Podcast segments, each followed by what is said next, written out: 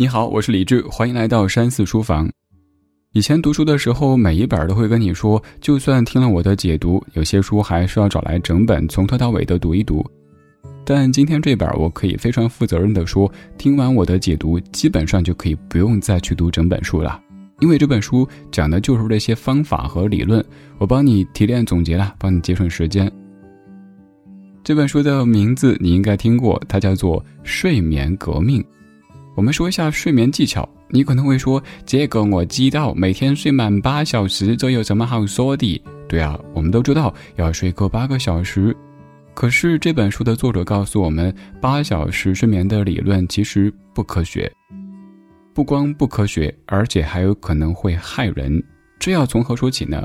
比如说，你每天背着心理负担，我要睡够八小时，我没睡够我就会死，这反而会带来一种心理的压力和负担，反而会让你睡得更不好。那么，怎么样才是科学有效的睡眠方法呢？《睡眠革命》这本书就可以给你解答。他的作者名字有点长，叫做尼克利特尔黑尔斯。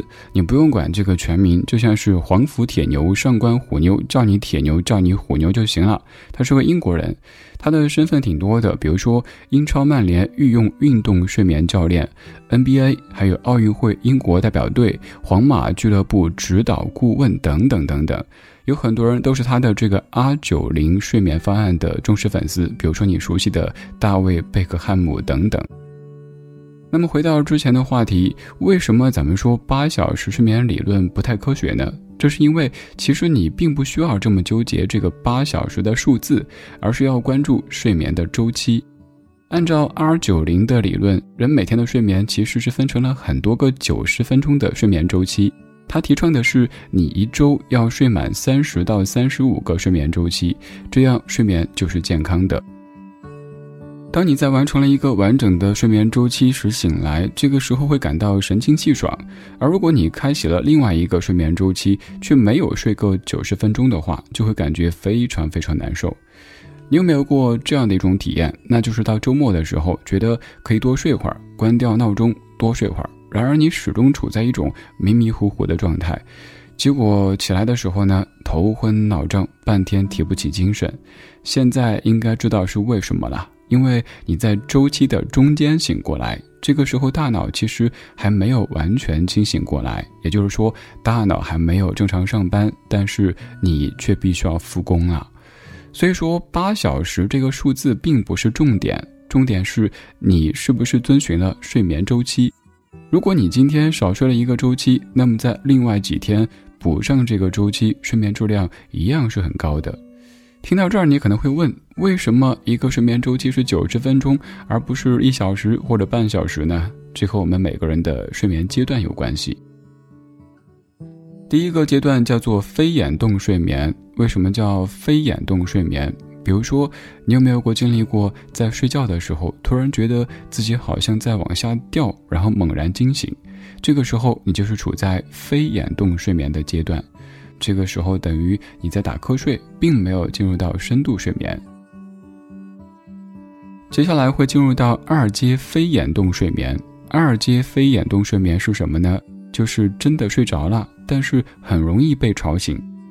你也可能试过在睡着的时候，突然间听到手机响了一下，震动一下，马上醒过来。在那个时候，就是二阶非眼动睡眠阶段，也就是我们常说的浅睡眠。再接着就是眼动睡眠的时候，顾名思义，在这个阶段里呢，眼球会开始转，这表示已经进入到深睡眠的阶段。在这个时候，最重要的特征就是要叫醒你会非常的困难，要使劲的摇晃尔康，你醒醒，紫薇你醒醒。好，我严肃的说哈，大声呼喊的名字，这样才可能会让你惊醒过来。在深睡眠的时候，我们的生长激素分泌量开始增加，也就是常说的开始修复自己的身体了。有一个科学研究证明，如果一个人晚上睡觉睡得不好的话，脑子会变得越来越笨。我突然间知道了为什么我上夜间节目上久了之后，感觉自己越来越笨。你知道为什么人会因为睡眠不好而变笨吗？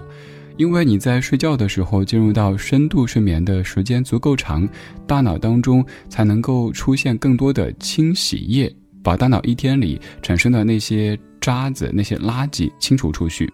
然后新陈代谢会让你的大脑第二天早上醒来像是新的一样，所以如果说长期睡眠不好的话，大脑里边所沉淀的这些杂质就会越来越多，然后就会感觉昏昏沉沉。所以啊，尽可能的要多进入到深度睡眠的这个状态和阶段当中去。你以为深度睡眠就是最后一个阶段吗？并不是的，还有最后一个阶段叫做快速眼动睡眠。这个快速眼动睡眠的最典型特征就是做梦。那么这四个阶段整个加在一起，一个周期大约是九十分钟。基本上每当最后一个周期结束的时候，你都会醒来一次，只不过你不记得、不知道，因为马上又要马不停蹄的要进入到下一个周期，要重新开始睡觉了。所以有的时候你睡到半夜会突然间醒过来，很有可能是因为你正好处在两个周期交替的时候。既然说睡眠是按照周期变化的，那么很明显，睡眠质量的高低不在于你睡了多久，而是在于你到底睡了多少个完整的周期。比如说，今天晚上我能够睡五个完整的周期，那么明天晚上我只睡了四个完整周期，这样也是完全可以的。说到这儿，想问你一个问题：如果你晚上回家晚了，十二点半才到家，这是属于我的常态哈。但是明天还得上班，也是我的常态。早上需要开会啊什么的，可能需要早起。你会怎么做呢？这时候你的第一反应是不是赶紧收拾下睡觉，甚至牙也不刷，脸也不洗，就是为了能够争取多睡个十几分钟？然而，这个 R 九零理论告诉我们，如果这样做，当你被闹钟叫醒的时候，会感觉非常非常的难受，和我们刚刚列举的周末多睡一会儿例子差不多。如果你晚上一点钟去睡觉，结果睡到七点半，你在一个睡眠周期的中间被迫醒过来，就会感觉非常难受。怎么做才是科学的呢？算一下明天早上几点要起，距离现在还有多久？如果你发现不够五个睡眠周期，但是比四个周期多出一个小时，那么你可以从容的在睡前做一些自己的事情。等到时间距离四个周期还剩十五分钟左右，上床睡觉，预留一点点打盹的时间，这个时候你就能够睡足四个睡眠周期，这样就不错。除了睡眠周期以外，掌握好自己身体的节律，也可以有效的帮助我们提高睡眠质量。尼克先生有一张关于身体节律的表格，早上六点，我们的血压开始上升，准备这一天的活动。到七点多的时候停止分泌褪黑素，到快九点的时候，我们的睾酮开始分泌。九点半到十点之间这段时间，我们的灵敏度最高。到了下午两点多，我们的协调性最佳。而到了三点半的时候，反应速度最快。五点钟，心肺功能最强，肌肉力量最大。所以说，有很多专家建议锻炼时间应该是在下午的四五点钟这个时段。到了晚上九点钟的时候，身体开始分泌褪黑素，这是你身体要准备睡眠的信号。怪不得我总是在直播之前犯困，因为九点多我该上直播了，但是身体告诉我该睡了，不要嗨了。到了半夜两点的时候，是我们睡眠最深的时候，这也是我经常下中国之声千里过良宵的时候，所以我现在越来越知道为什么我的睡眠这么差了，因为完全是混乱的。别人是内分泌失调，我可能是内分泌失败，我也得调整。所以说这本书还是很有用的哈。我们刚说到了褪黑素，就是每天一到黄昏。外边天色开始变暗的时候，体内就会分泌的一种激素，褪黑素分泌足够多，就会产生困意，然后准备睡觉。可以说，睡眠质量的好坏跟褪黑素有着直接的联系。接下来要划重点了，根据以上说到的昼夜节律，我们可以总结出一些关于睡眠的合理科学的做法。首先，第一点，敲黑板。晚上睡觉一定要远离手机、电视、电脑等等，因为它们会产生大量妨碍褪黑素分泌的蓝光。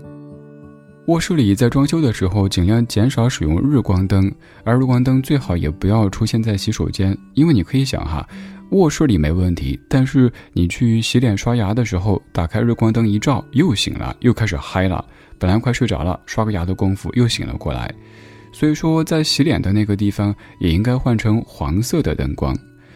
而早上起床的时候呢，如果你发现自己很困，最合适的办法不是喝咖啡、红牛提神，这个时候该做的第一件事是拉开窗帘，接受阳光的照射，让体内的褪黑素快速的消失，告诉他们你们可以下班了，我该上班了。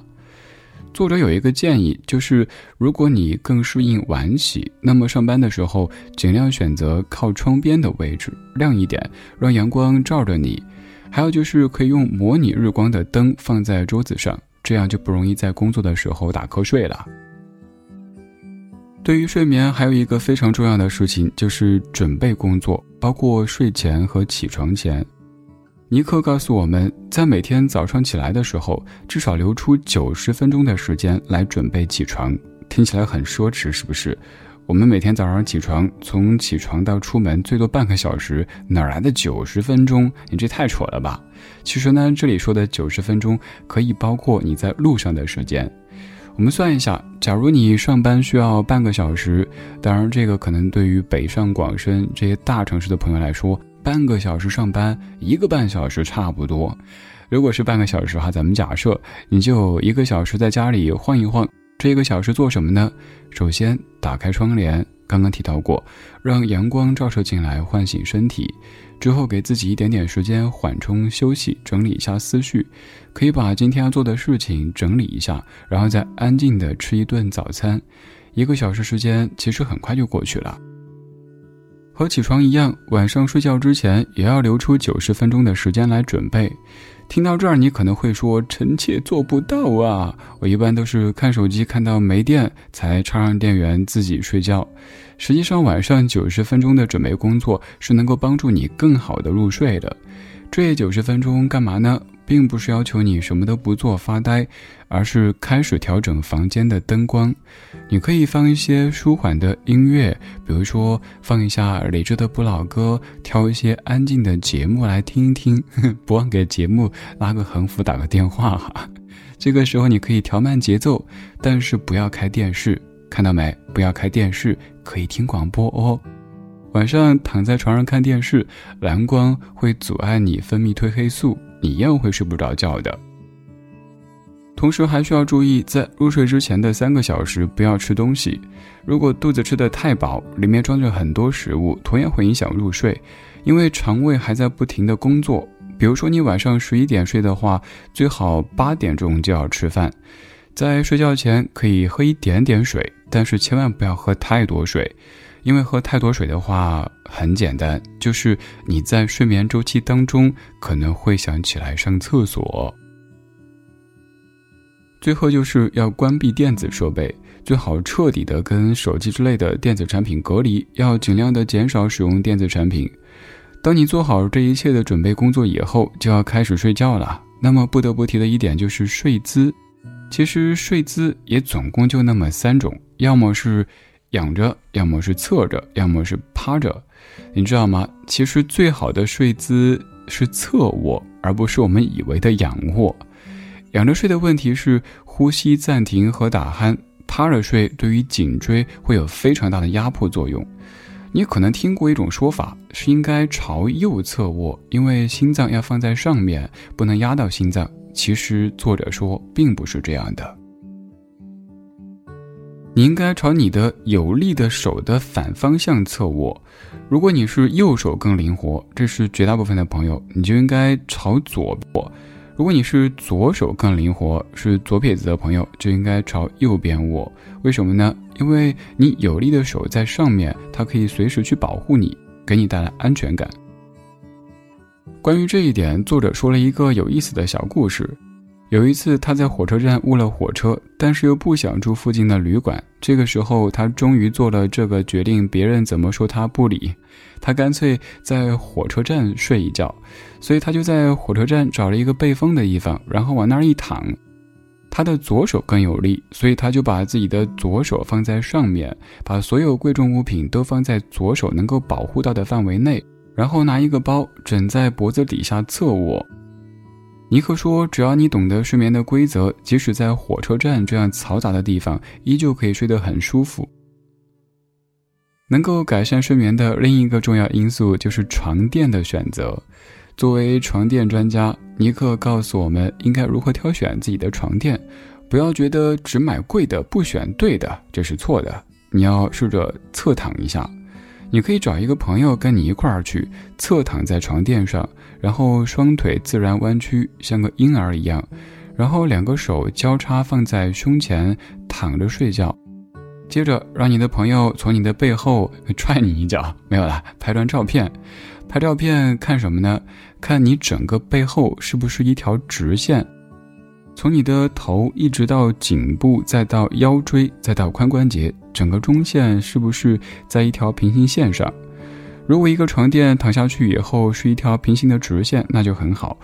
再去看头和床垫之间的缝隙有多大，如果头和床垫之间的缝隙很大。就是你整个肩膀都靠在床垫上，但是头是搭下去的，这说明这个床垫太硬了，头被顶在床垫外头了。但是如果躺在那儿以后，发现你的头被床垫顶起来，整个人是陷在床垫里边的，这也不行，说明太软了。最佳状态是头和床垫也是一条直线。床垫选得好，真的非常重要。尼克在曼联的时候，甚至要求每一个队员出行都背一张专用的床垫，为了保证睡眠质量。你看吧，真的不是见人就是矫情，而是为了睡好，为了有更好的战绩，大家真的是拼了哈，背着床垫出行。到这里，今天这本书讲的就差不多了。但是我觉得可能这一期需要你再回听一下，因为有些要点可能需要听个两遍才能够消化。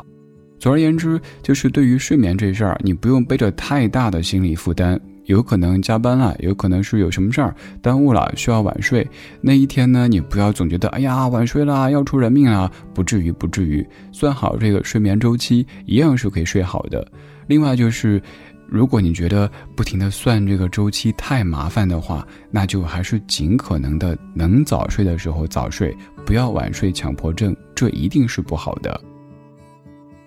我们的一生有三分之一的时间都是在睡眠当中度过的。如果掌握了以上的这些睡眠技巧，是不是相当于直接解决了人生三分之一的问题呢？